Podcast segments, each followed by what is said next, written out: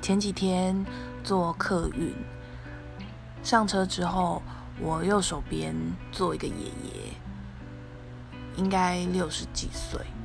爷爷的右手边坐一个男孩。我刚上车的时候，男孩是趴在爷爷的腿上睡觉。那因为我去的地方是渔港，那窗外就开始有货柜。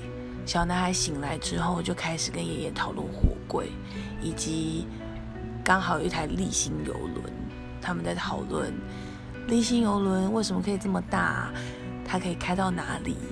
爷爷说可以开到美国，男孩就说以后要搭立新游轮去美国。